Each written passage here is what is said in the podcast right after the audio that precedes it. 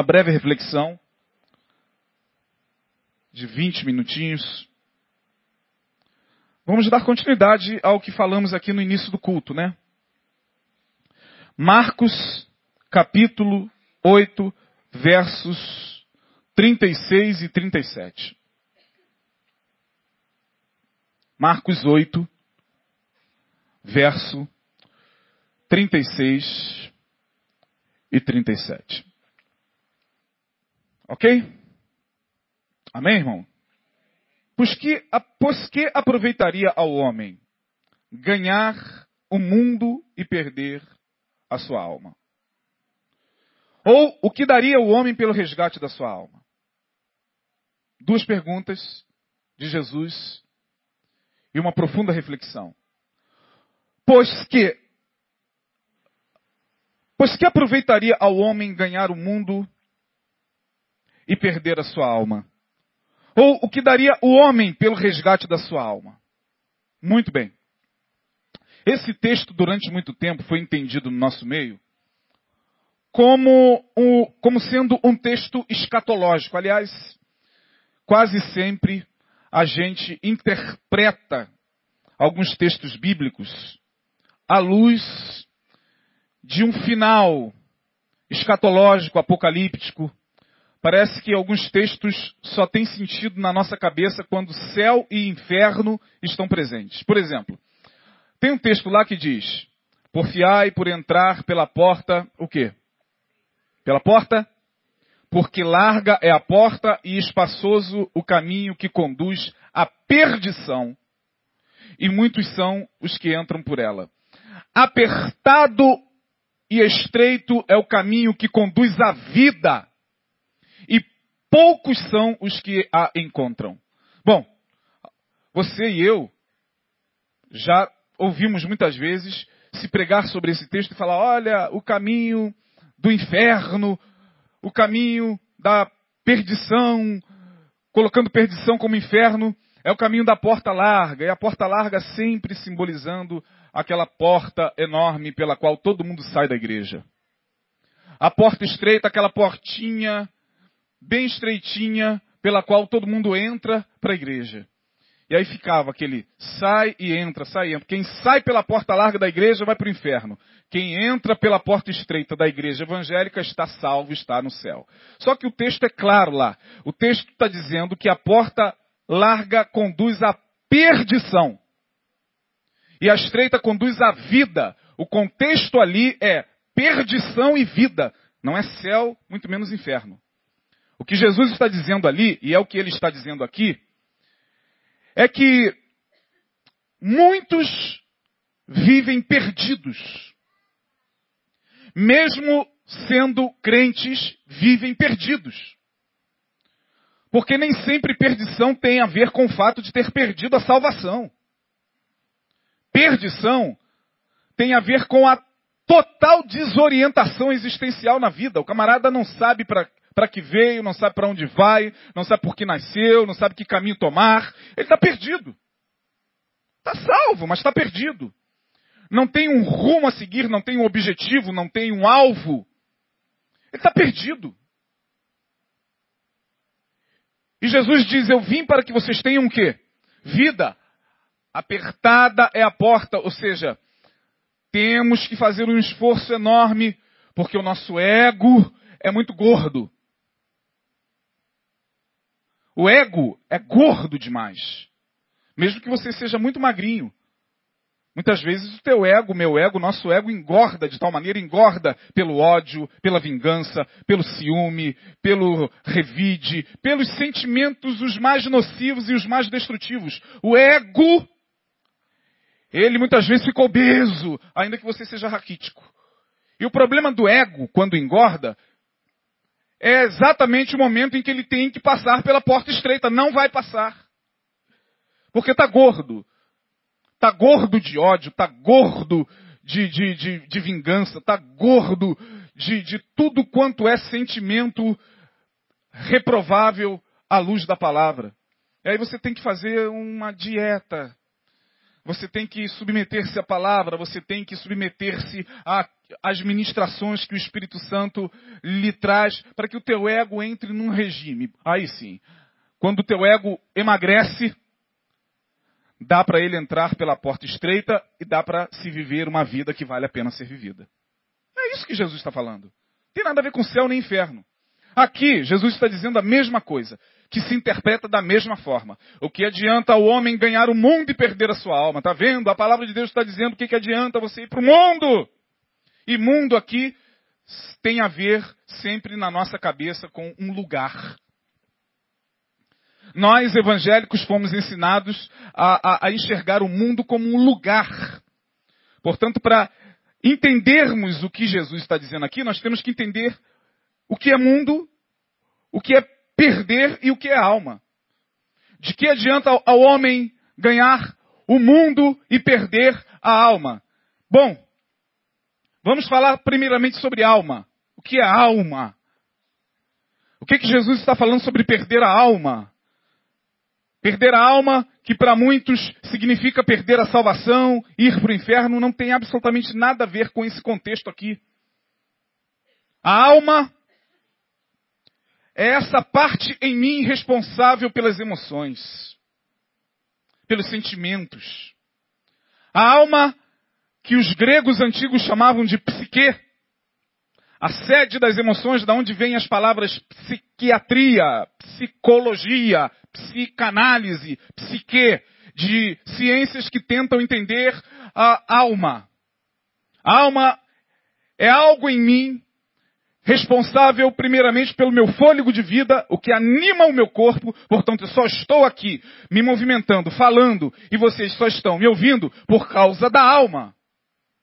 A alma é essa parte imaterial, mas que está muito presente na vida humana e que tem a ver com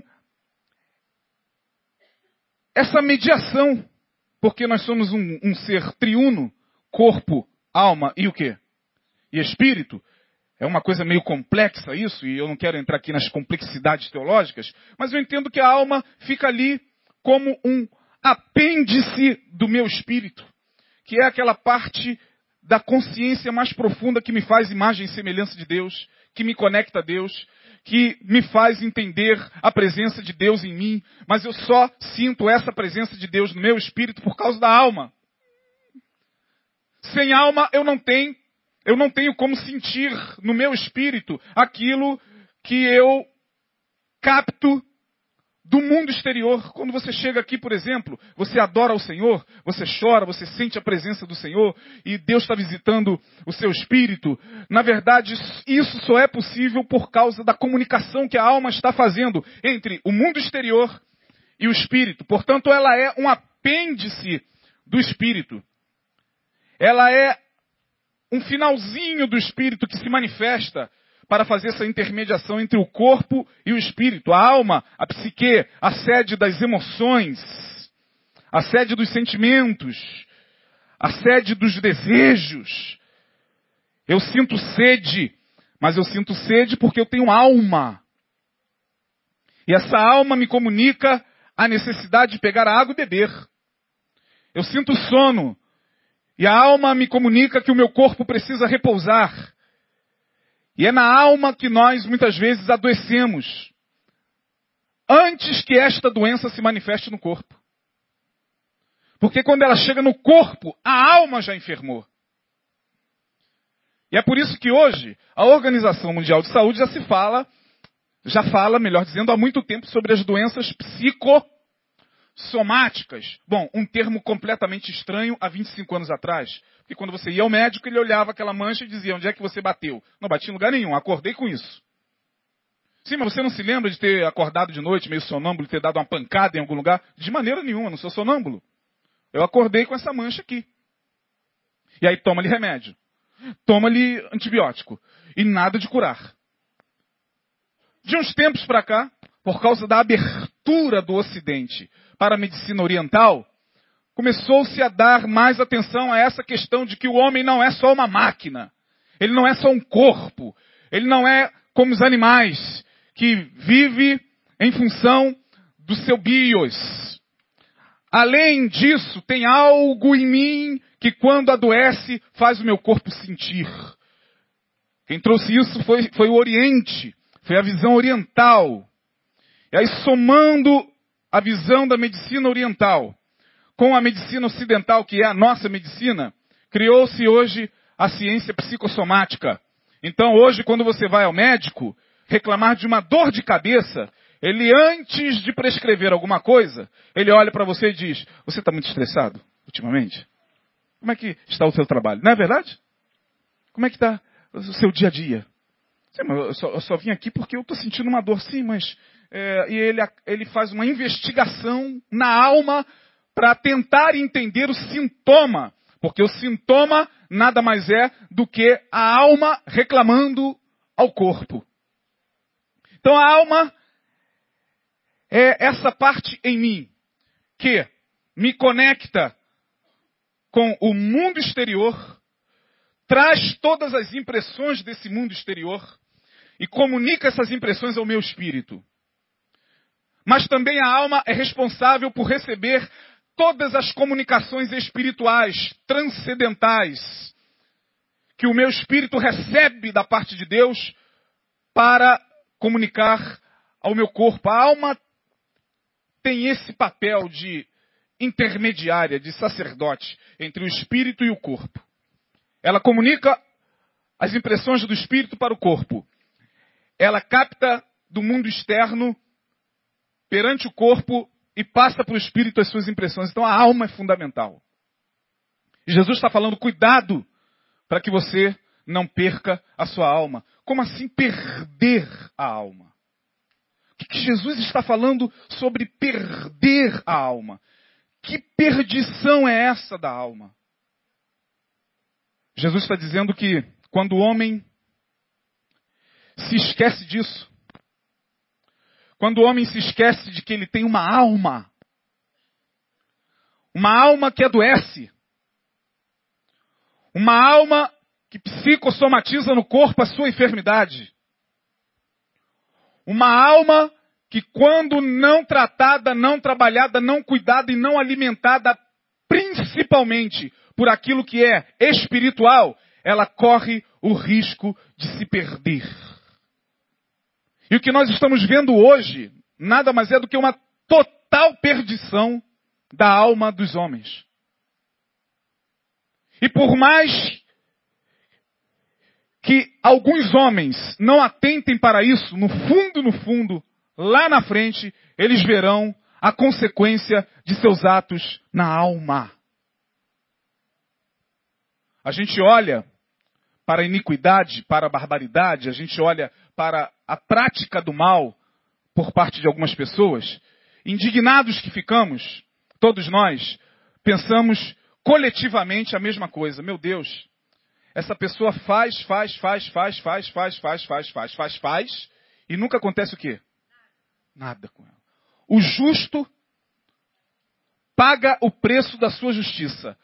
O perverso está ali cometendo perversidade, cometendo iniquidade, explorando o justo, matando o justo, roubando o justo e nada acontece com ele. Que Deus é esse?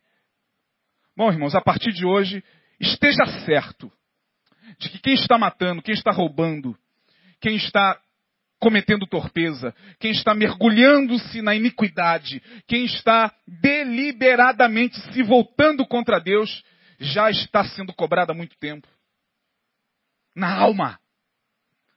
Ou vocês não olham ao vosso redor e não veem dia após dia a quantidade de pessoas que estão entupindo os hospitais psiquiátricos, os consultórios dos analistas,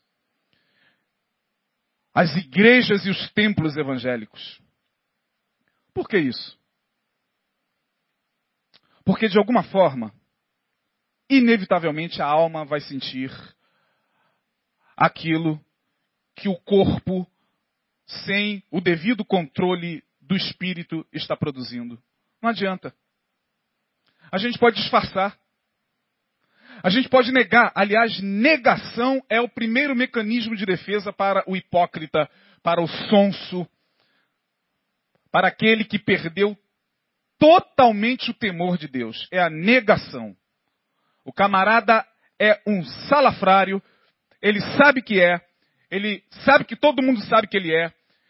Não há a menor dúvida de que o que ele fez está feito diante de todo mundo e ele tem a coragem de, ao ser preso, fazer isso. Ah. E quando deita a cabeça no travesseiro, não dorme. Porque os demônios da, da alma começam a atormentar. Cara, que sinal foi esse que você fez? O que, que significa isso? Vitória de quê? Eu sou um preso político, coisa nenhuma. Você é um ladrão. Você roubou. Você está aí porque você merece. Você quis vender uma imagem diante da televisão. Você quis impressionar as pessoas com aquele gesto de que estou sendo injustiçado. Coisa nenhuma. E aí, eu poderia dar mil exemplos aqui, irmãos. Exemplo, por exemplo, da maldade que nós estamos vendo acontecer no nosso estado. Essa loucura, esse modus operandi de loucura que se alastra cada dia, nada mais é do que a alma manifestando suas próprias doenças. Porque não pense vocês que isso que Jesus está falando aqui é algo de só menos importância. Isso aqui para mim é algo muito sério. A minha alma, sem o devido controle, pode fazer brotar em mim os desejos mais obscuros, mais terríveis, mais incontroláveis, e neles eu mergulho para depois eu perder essa alma. Para depois eu perder o senso do equilíbrio que me faz saber quem sou, para quem sou, da onde sou e para onde vou. É o que está acontecendo. Jesus está dizendo: de que adianta ao homem ganhar o mundo? Aí você vai falar, tá vendo, pastor? Olha lá, as pessoas de quem o Senhor falou. Está tudo na cadeia agora, ó. Mas Jesus não está falando só de quem está lá fora, não, irmãos. Não pense que essa palavra tem a ver com aqueles que estão, como eu disse, é, nós temos uma mania muito feia, né? Nós evangélicos. A gente pega tudo que está na Bíblia e joga na cabeça do ímpio. Então a gente chega lá fora, olha para aquelas pessoas que estão fazendo sucesso, que estão no topo da fama, que estão ganhando dinheiro, e a gente diz: coitados, estão ganhando o mundo e não sabem que podem perder a sua alma. Só que eu quero dizer uma coisa para você. Todos nós temos um mundo a ganhar. E essa palavra começa a ficar um pouco mais séria, porque eu e você temos um mundo a ganhar. Pastor, mas o que é o mundo? Bom, eu falei mais ou menos do que é a alma. E o mundo? Ah, o mundo é o mundo, pastor. O mundo é, sei lá, o Cabana do Catonho. O mundo é o Maracanã. O mundo é é, a balada. A gente vai colocando geograficamente nos lugares a palavra mundo. O camarada sai daqui, e se sair daqui no final de semana e for para outro lugar, que ele considera geograficamente que seja mundo, ele fala: Estou no mundo. Tem que voltar para, as, para os caminhos do Senhor. Os caminhos do Senhor é geograficamente isso aqui. Fora daqui, ele vai para o mundo. Então, domingo de manhã, se ele não vem à escola dominical e vai à praia, na cabeça dele ele se culpa porque está no mundo cheio de mulher pelada. Meu Deus do céu, o que, que eu estou fazendo no mundo? Jesus, pastor, me ajuda. Eu estou com um pé na igreja e outro aonde? Eu não sei o que é isso, um pé na igreja e outro no. Como é que a pessoa pode estar com um pé aqui e outro no mundo? O que, que é isso, irmão? Que mundo é esse que nós achamos que é? Jesus está falando de que adianta ao homem ganhar o mundo. Mundo tem a ver não com um lugar. Porque se fosse assim, Jesus seria o homem mais mundano do planeta. Pelos lugares por onde ele passou. Sentava com comilão, com beberrão. Aí os fariseus passavam, olhavam para ele e diziam: Lá está o tal do Jesus, amigo de publicanos, pecadores, um comilão e beberrão. Sabe lá Deus o que Jesus fazia. Para que a palavra esteja dessa forma, diz lá o texto. Jesus vai falar o seguinte para os fariseus: Veio João Batista não comendo nem bebendo, vocês disseram, ele tem demônio. Veio o filho do homem comendo e bebendo, e vocês dizem: Eis ali um comilão, um beberrão, um beberrão e um amigo de pecadores. Então, se nós entendemos que mundo é um lugar geográfico, nós estamos perdidos, irmãos. Vamos ficar aqui até morrer. Vamos fechar as portas e fazer um reality show aqui até Jesus voltar. Big Brother e bebê. Ninguém sai mais daqui, porque senão vamos nos contaminar com o mundo. Ah, pelo amor de Deus. Mundo não tem, a priori, nada a ver com a geografia. O mundo é um espírito. E de que, do que é feito esse espírito? Chamado mundo. Esse espírito é feito das energias que lhe são próprias. Esse mundo é feito de ganância. Esse mundo é feito de poder, de disputa pelo poder. Esse mundo é feito de suplantação do outro, do próximo. Esse mundo é feito do desejo de ser visto e adorado e aplaudido. Esse mundo, que é um espírito, ele é feito daquilo que em mim pode ser caracterizado como sendo os sentimentos mais obscuros. Portanto, o mundo não é lugar. O mundo é um espírito que de repente eu carrego sem sentir dou a ele vazão, mesmo estando quarta, domingo de manhã domingo à noite na igreja, mesmo sendo um beato evangélico. Porque há muitos beatos evangélicos extremamente mundanos. E há muita gente que está do outro lado dos portões evangélicos e não são tão mundanos quanto alguns evangélicos são. Que coisa engraçada. E a gente, para se defender do nosso mundanismo, a gente começa a achar que o mundo tem a ver com um lugar, uma geografia, o mundo é a praia, o mundo é o baile. Sim, lá também está o mundo. Mas o mundo não é um lugar, é o espírito que opera naquele lugar. A palavra diz: Vós não recebestes o espírito do mundo, na primeira epístola de João diz o seguinte, filhinhos, não ameis o quê? E nem o que há no mundo. Porque o mundo tem concupiscência da carne, concupiscência, desejo dos olhos e soberba da vida. Isso é o mundo. Então, há um mundo que precisa ser combatido. Há um mundo que precisa ser amado. Afinal de contas, Deus amou o quê? de tal. Ora, se Deus amou o mundo, João 3,16, depois o próprio João, lá na sua epístola, vai dizer: Filhinhos, não ameis o mundo. De que mundo nós estamos falando? Essa palavra é uma palavra muito ampla. Mundo, cosmos, na língua grega, pode representar a natureza. Deus amou o mundo habitado, os seres humanos, a natureza, a, a, a, a fauna, a flora e tudo que neles há mundo tem a ver com espírito. Esse espírito da soberba, da concupiscência da carne, da soberba da vida, da ganância pelo dinheiro, é, dos conluios e conspirações para derrubar o próximo, dos agrupamentos que se, que se formam para derrubar e para detratar e para destruir a vida do próximo. Isso é o mundo. E esse mundo ele está em Brasília, no Palácio do Planalto e está dentro das catedrais. E Jesus está dizendo: olha, cuidado, porque todos vocês têm um mundo a ganhar. Porque nós temos um mundo a ganhar. Qual é o teu mundo? Eu não sei. Sei do meu. E Jesus está falando: cuidado, Isaías, porque se você não se aperceber, querendo ganhar esse mundo, e aí o meu mundo tem um nome. O teu pode ser aquela mulher que você tanto deseja. Passa a ser o teu mundo. Aquele emprego que você tanto anseia pode ser o seu mundo. Ah, pastor, meu mundo é ganhar esses 200 milhões da Mega Sena agora do final do ano. É o mundo. É o mundo dos que querem ganhar dinheiro. Ah, pastor, o meu mundo é casar.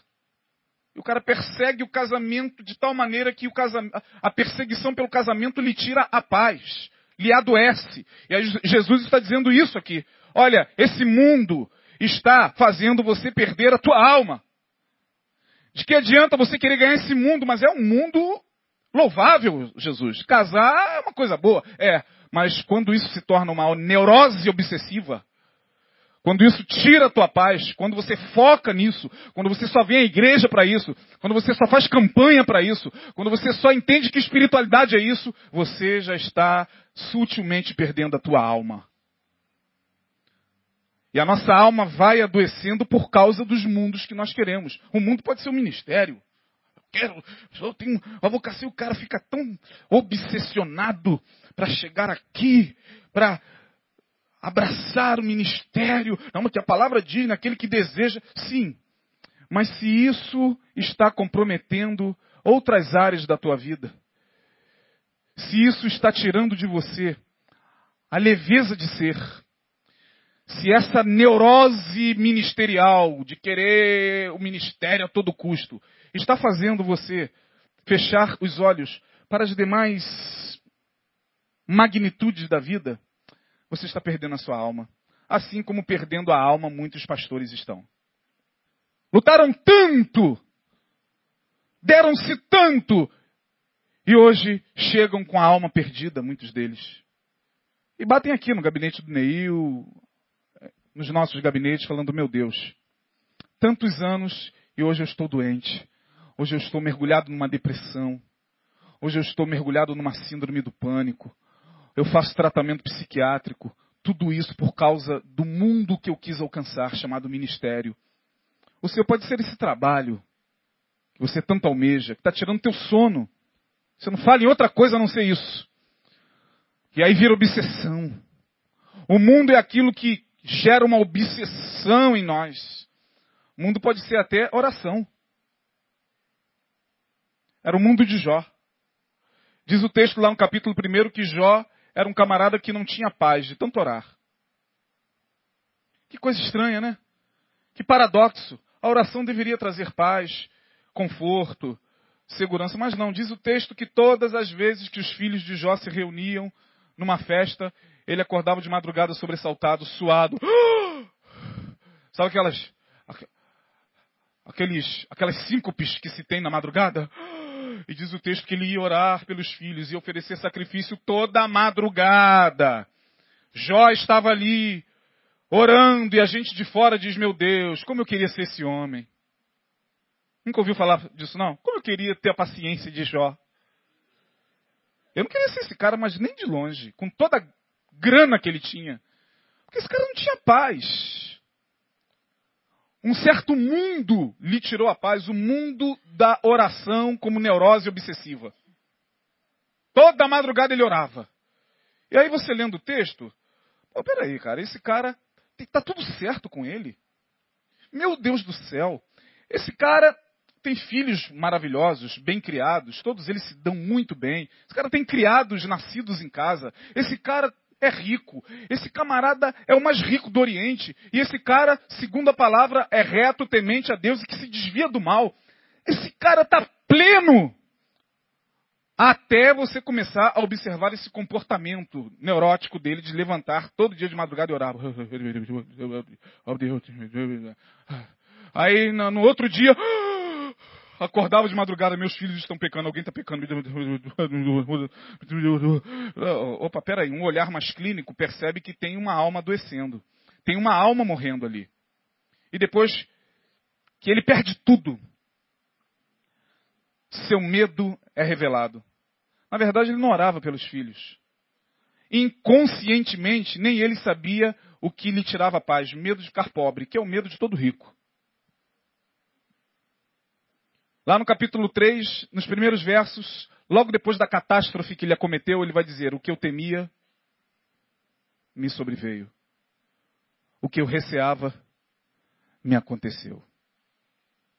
Aí a alma desse homem começa a ficar curada. Porque muitas vezes a nossa alma só começa a ficar curada quando a gente se volta para a doença que está instalada nela. Porque enquanto a gente fica, a alma vai morrendo. Não adianta dar uma de preso político. Eu estou sendo injustiçado. Não adianta. Não adianta querer dar uma de herói para a nação. Com toda a história que esses homens tiveram. História bonita do Senhor José de Seu. História bonita dos criadores do PT, o Senhor José Genuíno. História bonita, mas uma história que foi maculada por causa de um mundo que eles queriam ganhar. E agora não adianta disfarçar.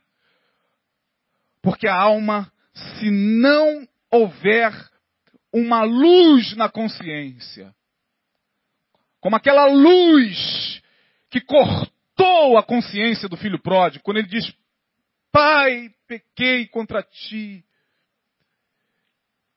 Ele enxerga a sua doença, porque ele também tinha um mundo para ganhar. Afinal de contas, me dá a parte da herança, porque eu tenho um mundo a ganhar. O mundo me espera.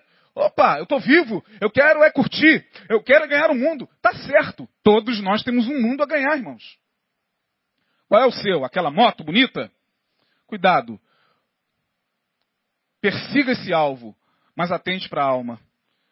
Porque pode ser que na perseguição deste alvo, que é este teu mundo, que pode ser esse carro, essa moto, essa mulher, esse casamento, esse homem, esse ministério, pode ser essa casa, pode ser tudo. Se você perceber que isso já está tirando a tua paz como tirou de Jó, então, meu irmão, está na hora de parar e está na hora de refletir. Senhor, o que está acontecendo comigo? Eu persegui tanto, tanto, tanto esse concurso público, estudei, passei, estou mergulhado até a alma nesse emprego, mas não consigo mais celebrar as coisas mais simples da vida. Eu consegui, lutei tanto para chegar aonde cheguei nesse ministério, mas eu não consigo mais me emocionar. Não corre mais lágrima dos meus olhos. Eu quis tanto esse mundo, quis tanto essa mulher, eu quis tanto casar com essa mulher, que hoje a minha alma está enferma, está empedrada. Eu quis tanto esse mundo, que hoje eu olho para mim e não me conheço como ser humano como alguém que tem uma alma que quer sentir, ser tocada pela beleza da vida. Eu não consigo mais. O que está acontecendo comigo? Onde é que eu perdi a minha alma? É o que Deus está perguntando a mim e a você. Onde é que a gente está perdendo a nossa alma, irmão? A alma é o maior bem que nós temos. A alma é o que nos faz se emocionar com a beleza de uma criança, com o abanar do rabinho do cachorro, com o barulho das ondas, com a beleza da vida, com a alegria de poder curtir um céu azul como o de hoje, mas porque agora a gente só olha e reclama essa droga desse calor. De repente a minha alma já está morrendo. Porque vem o frio e eu também reclamo. Que frio é esse? Que calor é esse? E aí você sem perceber vai adoecendo, adoecendo, adoecendo e fazendo como o Senhor José Genuíno, como o Senhor Delúbio, como o Senhor José Dirceu. Na igreja, mas a alma morrendo. Nos congressos, e a alma morrendo. Nas preleções, nas tribunas da vida, e a alma morrendo. Nas ministrações pelos, pelo mundo afora, aleluia! Uh! E a alma morrendo. E Deus está falando, filho, para, para, dá um tempo. Volte-se um pouco mais para si, para sua alma. Cuide um pouco mais dela. A sua alma é o seu maior bem. A sua alma é o seu maior bem. E a gente vai caminhando para a perdição, mesmo salvos, a gente vai se perdendo de nós mesmos nessa caminhada da vida que é tão difícil, com tantos mundos a ganhar. Eu e você temos um. Eu e você temos um mundo a ganhar. Só você sabe que mundo é esse que você tem a ganhar. Vá em frente. Mas não perca a sua alma. Porque o que daria o homem pelo resgate da sua alma? E agora? perdeu a alma, quem vai resgatá-lo? O psiquiatra? Ele não tem esse poder, irmão. Ele é um profissional que foi doutrinado a prescrever. O que você tem, meu filho? Rapaz, ele nem te ouve. Aqui um miligrama de Aldol, um Rivotril.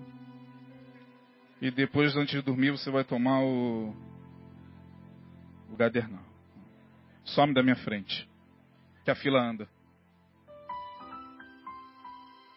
Você sai dali com aquela receita, meu Deus do céu, o que eu vou fazer com isso? E a alma está dizendo: É, Isaías, você era feliz e não sabia. Você chorava mais. Você sorria mais com coisas mais simples. O que está acontecendo? Você hoje até está conquistando o seu mundo. Mas e a sua alma? O nome disso é sequestro da subjetividade. Nós estamos sendo sequestrados sem perceber, meus irmãos. Que esse mundo é um mundo de muitas possibilidades. Ah, o mundo é muito grande. Jesus lá em cima foi tentado. Que maravilha essa passagem. Ele se deixa levar. Eu fico tentando reconstruir isso na minha cabeça. Como é que o filho de Deus se deixa levar pelo filho das trevas, pelo príncipe das trevas assim pelo braço? Vem cá, o diabo chegou, vem cá, vou te mostrar um negócio. Jesus vai. Sobe aqui. Sobe aqui. Sobe aqui comigo. Dá uma olhada. Jesus subiu com ele. Você está olhando? Tô. Você está vendo essas planícies, essas montanhas, esses reinos todos, esse ouro, esses títulos, esses cargos, esses carros lindos, essas motos, mulheres maravilhosas, homens lindos, belas mansões. Jesus, estou vendo. É o mundo que você tem a ganhar. Tudo isso, o que, que ele disse? Eu te darei. Se você deixar na minha mão a sua alma. Se você prostrado perder a sua alma. É agora ou nunca? Fico imaginando Jesus ali parado, no início do seu ministério. Não foi uma coisa muito simples, não, irmão. Não pensa que foi esse romance que a gente acha que foi. Jesus estava todo iluminado. Era o homem, o homem, o homem mesmo ali. E o diabo, como exímio tentador, o que você está esperando, filho de Deus? É pegar ou largar. É o mundo que está diante de você. É esse mundo que clama por você. É esse mundo que vai estar nas tuas mãos. Jesus olha e por um tempo desce. Não acredito. Que, que é isso que você está fazendo, ó filho de Deus? Vai desperdiçar essa oportunidade que eu estou colocando, Jesus falou. Não posso perder a minha alma.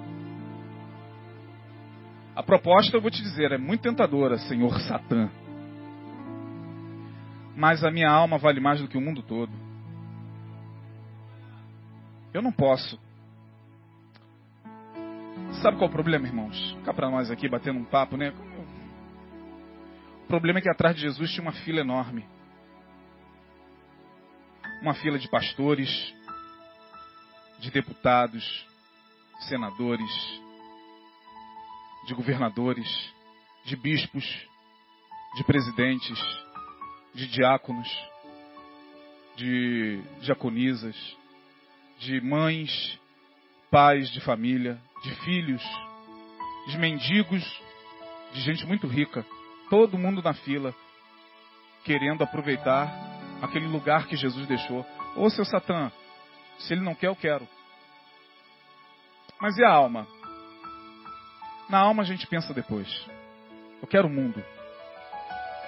Então, querido, eu quero encerrar a minha palavra, um bate-papo, como eu sempre faço, nada de tão dizendo o seguinte: não há resgate pela alma a não ser a profunda consciência de que esta alma vale mais do que o mundo que você tem a ganhar. Ganhe esse mundo, mas não perca a sua alma. Conquiste, porque hoje a palavra conquista é a palavra que está na boca de todo crente. O Senhor te chamou para conquistar, conquista, conquista, conquista, conquista, conquista. E a gente adora ouvir conquista, conquista, conquista, conquista. Ultimamente, caminhando para os meus 45 anos, já no, em janeiro do próximo ano, eu tenho pensado mais na alma. Tenho olhado para trás e tenho visto muita coisa que conquistei, muitos mundos que conquistei, e muitas vezes tenho também percebido que a minha alma quase se perdeu, não fosse a misericórdia de Deus. E agora daqui para frente, tem muitos mundos a ganhar. Mas mais importante do que esses mundos é a alma. É a alma que, se Deus me permitir, quando eu chegar na idade do seu José Dirceu, do seu Delúbio, do seu José Genuíno, eu não venha a envergonhar o nome do Senhor, nem a minha família, nem os meus irmãos, nem a mim mesmo, fazendo um sinal que nada mais é do que uma negação da realidade. E se for a vontade de Deus que alguns mundos eu venha a perder para preservar a minha alma, que assim seja. Isso é muito sério. Não, mas o Senhor tem muita coisa para te dar. Eu sei. E tem muita coisa para te dar também. O Senhor tem muitas conquistas para você. Eu sei, mas cuidado, porque o que daria o homem pelo resgate da alma? Se a alma adoece, irmãos, e eu sei o que é doença de alma, porque eu já passei por uma doença de alma muito grave. Eu sei do que eu estou falando. Eu sei a estrada escura de uma alma que adoece. Não estou aqui jogando conversa fora, nem supondo, eu sei. Eu vivi caladamente durante quase um ano. E não tem coisa pior do que você entender que a alma se recolheu em você e teu espírito clama a ela para que ela se volte a Deus. Eu acho que é a experiência do salmista, né? Porque estás abatida, o quê? E porque o quê? Te perturbas dentro em mim. Espere em Deus, espere em Deus. Davi viveu isso. Muitas vezes, você lê os salmos, os salmos o tempo inteiro revelam o homem de Deus, o salmista, com a sua alma quase perdida. Em dado momento ele diz: Eu vejo as pessoas tão alegres irem à casa de Deus e dentro de mim eu fico com aquele lamento. A minha alma lamenta, dizendo: Quando entrarei e me apresentarei ante a sua face? Aí vem aquele sussurro do Espírito, que é a consciência mais profunda. Eu estava pensando ali na minha cunhada segunda-feira, meu Deus, ela vai entrar para uma operação de um gravíssima. Eu não estava lá, estava trabalhando, minha esposa, minha sogra, meu cunhado, lá com ela, deixando-a na porta do centro cirúrgico, todos em pranto profundo. Ela segura a mão,